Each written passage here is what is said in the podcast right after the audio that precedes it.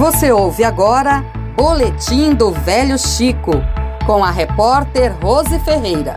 Estamos aqui no Espaço Angicos, hoje no Café Literário da Sexta Expedição Científica do Baixo São Francisco. E estamos com o autor, João de Souza Lima, que vai lançar aqui oficialmente para gente quatro livros. Mas já tem muito mais, não é, João?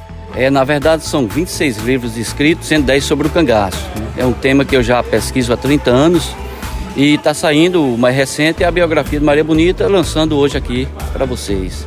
E qual a importância dessa história do cangaço, de ressaltar isso, que as pessoas conheçam essa nossa cultura, valorizem? Como que você percebe isso? Exatamente.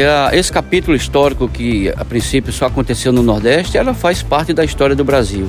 É, nós temos vários países hoje que também estudam o cangaço, então é um tema hoje mundial.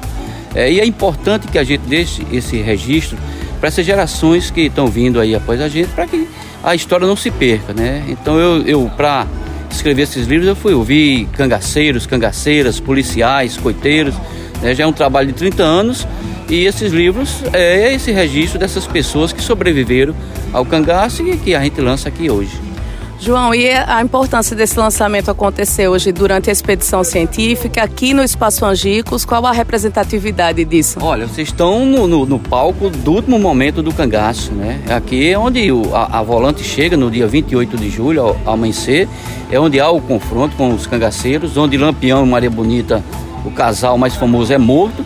E é por aqui onde as cabeças é, saem para ir para aquela famosa fotografia na escadaria de Piranhas. Então, receber vocês hoje aqui é uma honra para a gente que estuda o cangaço, porque é, a gente está transmitindo o conhecimento que a gente tem e é um espaço historicamente muito importante. Maravilha, João, muito obrigada. Agora nós vamos aproveitar também o café da manhã nesse espaço maravilhoso. Quem não conhece, vem conhecer que vale muito a pena.